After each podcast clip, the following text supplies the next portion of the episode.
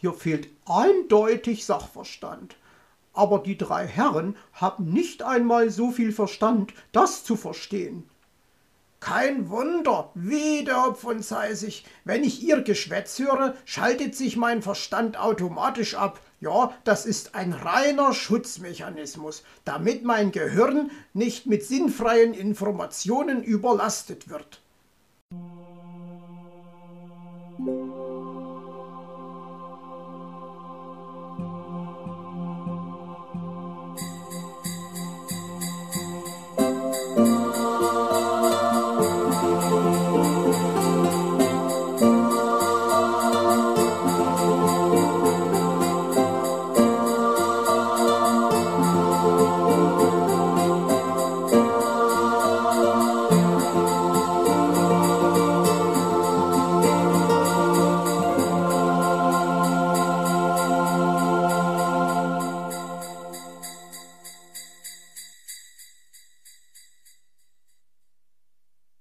Ungebetene Ratschläge. Frau Elster wurde mitten in der Nacht aus dem Schlaf geholt. Sie hatte geträumt, dass sie sich in die Märchenwaldwerkstatt schleichen wollte, aber vor der Tür lag ein riesiger Bücherstapel. Als sie ihn endlich beiseite geräumt hatte, war sie kopfüber in eine große Schüssel mit Buchstabensalat gestürzt und Meister Schwarzrock, Onkel Uhu und Herr Fuchs hatten mit Lesezeichen nach ihr geworfen. Schweißgebadet war sie in ihrem Bett hochgeschossen und hatte lange wach gelegen. Gegen Morgen war sie dann noch einmal in einen tiefen Schlaf gefallen, aus dem sie erst spät erwacht war. Und nun hatte sie es eilig. Schnell warf sie sich einen Schal um den Hals und stülpte sich eine Mütze auf den Kopf. Sie musste unbedingt wissen, was da in der Märchenwaldwerkstatt vor sich ging. An die Verbindungsprobleme, die Herr Uhu bei ihrem Telefonat vorgeschoben hatte, hatte sie nicht geglaubt.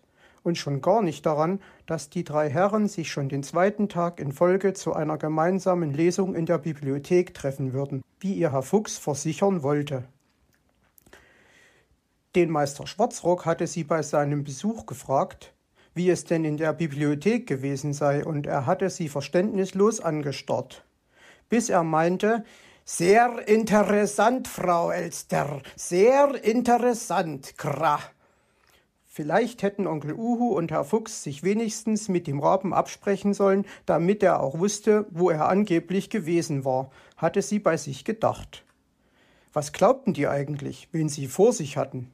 Die Frau Elster würden sie jedenfalls nicht übers Ohr hauen, ganz bestimmt nicht. Mit schwungvollen Flügelschlägen schlug sie den Weg Richtung Werkstatt ein und hatte diese auch schon bald darauf erreicht. Leise schob sie die Tür auf und schaute sich neugierig um. Die drei standen um einen großen Schlitten herum, aber das war ja ein ganz merkwürdiger Schlitten. Er hatte ja Räder. Na, meine lieben Lesefreunde, darf ich mich Ihrer heutigen Buchbesprechung anschließen? verschaffte sie sich Gehör. Herr Fuchs zuckte zusammen. Die Elster! Was will die denn hier? rief er entrüstet aus und nahm seine Freundin in Augenschein. Sagen Sie mal, ein bisschen eilig hatten Sie es aber schon, was? meinte er dann. Wie kommen Sie denn darauf? wollte sie wissen. Weil Sie Ihre Pudelmütze verkehrt herum aufgesetzt haben. Oder ist Ihnen etwa entgangen, dass Ihnen die Quaste vor dem Schnabel herumhängt? Und Ihr Schal hat ein langes und ein kurzes Ende, lachte er, und sie zupfte verlegen alles zurecht. Huhu, mir scheint, unser Versteckspiel ist hiermit beendet, huhu, seufzte Onkel Uhu schwer. Es wird uns nichts anderes übrig bleiben, als Frau Elster alles zu erklären, Kra. Sie gibt ja doch keine Ruhe, bevor sie alles weiß, Kra brummte Meister Schwarzrock, aber es schien ihm zu missfallen. Also gut, dann müssen wir sie eben einweihen, Elsterchen, wandte sich Herr Fuchs an seine Freundin. Aber nur, wenn Sie uns versprechen, unser kleines Geheimnis für sich zu behalten. Schließlich wollen wir die Kinderchen und alle anderen, die morgen an meiner Skischule teilnehmen, überraschen, ja? Und mit diesen Worten winkte er sie zu sich heran. Aber Herr Fuchs, Sie wissen doch, ich bin stumm wie ein Fisch, erklärte sie. Sie als Fisch, das ist ja eine köstliche Vorstellung, lachte er. Nun lachen Sie doch nicht so komisch, beschwerte sie sich. Nein, wirklich, Elsterchen. Wenn Sie ein Fisch wären, dann würden Sie mir doch glatt noch in der Bratpfanne erklären, dass ich Sie noch einmal nachsalzen sollte. Meister Schwarzrock und Onkel Uhu stimmten in sein Gelächter mit ein. Frau Elster ging darüber hinweg und betrachtete interessiert die Konstruktion der drei fröhlichen Handwerker. Das ist er also, unser motorisierter Schlitten mit Elektroantrieb, erklärte Meister Schwarzrock stolz und wartete gespannt darauf, sie gleich sprachlos zu erleben. Prompt wurde er enttäuscht. Also ich muss Sie einmal etwas fragen, sagte sie, nachdem sie mehrere Runden um den Schlitten herumgeflattert war. Wieso hat der Schlitten keine breiteren Reifen? Wieso sollte er denn breitere Reifen haben? erkundigte sich Herr Fuchs und fuhr erschrocken zusammen, als Frau Elster antwortete Aber das ist doch ganz einfach. Breitere Reifen verringern den Auflagedruck des Fahrzeugs auf dem Untergrund. So sinkt es nicht so schnell im Matsch ein. So, so, und woher wollen Sie das wissen? fragte Herr Fuchs und sah sie herausfordernd an. Das weiß man eben, erwiderte sie und wandte sich dem Motor zu.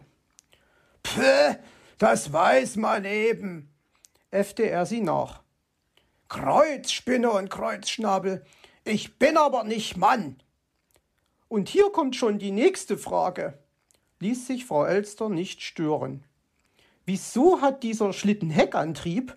Das weiß doch jeder, dass Fahrzeuge mit Heckantrieb auf kurvigen Strecken leichter ausbrechen. Kra, jetzt reicht es aber, Frau Elster, Kra, knurrte Meister Schwarzrock. Platzt hier ungefragt herein und schwingt große Reden. Aber Sie hätten mich doch fragen können, nein, sogar müssen, war Frau Elster beleidigt. Als ob wir Ihre Ratschläge nötig hätten, brummte Herr Fuchs. Und ob Sie die nötig haben, das sehe ich doch. Wenn Ihnen meine Ratschläge nicht gefallen, hätte Ihnen ein Besuch in der Märchenwaldbibliothek vielleicht auch schon weiterhelfen können, erwiderte sie und nahm nun den Akku in Augenschein. Kreuzspinne verflegst! Wieso habe ich nur vergessen, die Tür abzuschließen? Keifte Herr Fuchs. Ich komme ja schon zum Ende meiner Inspektion, erklärte Frau Elster. Nur eine Kleinigkeit müsste ich noch wissen. Wieso hat der Akku nicht mehr Kapazität? Huhu, weil dieser für unsere Zwecke vollkommen ausreicht, huhu, erklärte Onkel Uhu. Und weil er in unserem Baumarkt diese Woche nun mal im Angebot war, krah, zischte Meister Schwarzrock und wies ihr die Tür. Ich merke schon, meine Ratschläge sind hier nicht erwünscht, sagte Frau Elster und verabschiedete sich. Aber Sie werden morgen an mich denken, ganz bestimmt werden Sie das. Welche Erholung! schrie ihr Herr Fuchs aufgebracht hinterher. Dann schwirren Sie mir heute wenigstens nicht mehr in meinem Kopf herum. Ich bin ja schon weg, sagte Frau Elster und begab sich zum Ausgang. Und vergessen Sie nicht, die Tür hinter sich zuzumachen, und zwar von außen. Huhu, beruhigen Sie sich wieder, mein Lieber, beschwichtigte ihn der Uhu. Es gibt noch einiges zu tun. Packen wir es an, Huhu.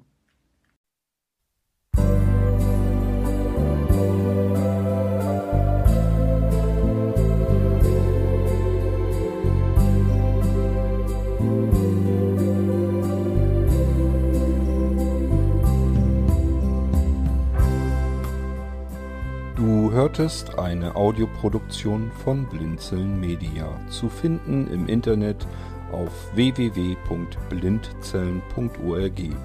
Blinzeln schreibt man in unserem Fall immer mit einem D in der Mitte.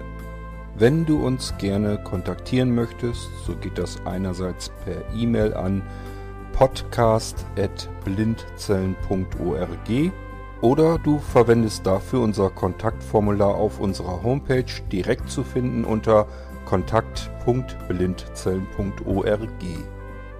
Wenn du uns einen Audiobeitrag für die Sendung zukommen lassen möchtest, dann benutze doch hierfür am einfachsten unseren Podcast Anrufbeantworter. Den erreichst du im deutschen Festnetz unter der Telefonnummer 05165 439 461. Und wenn du aus dem Ausland anrufst, dann ersetze einfach die vorangegangene 0 gegen die Ländervorwahl für Deutschland. Das ist die 0049. Wir freuen uns über Lob, Kritik, eine Rezension oder Bewertung unserer Audioproduktion dort, wo du sie gehört hast. Konnten wir dich hiermit gut unterhalten und informieren?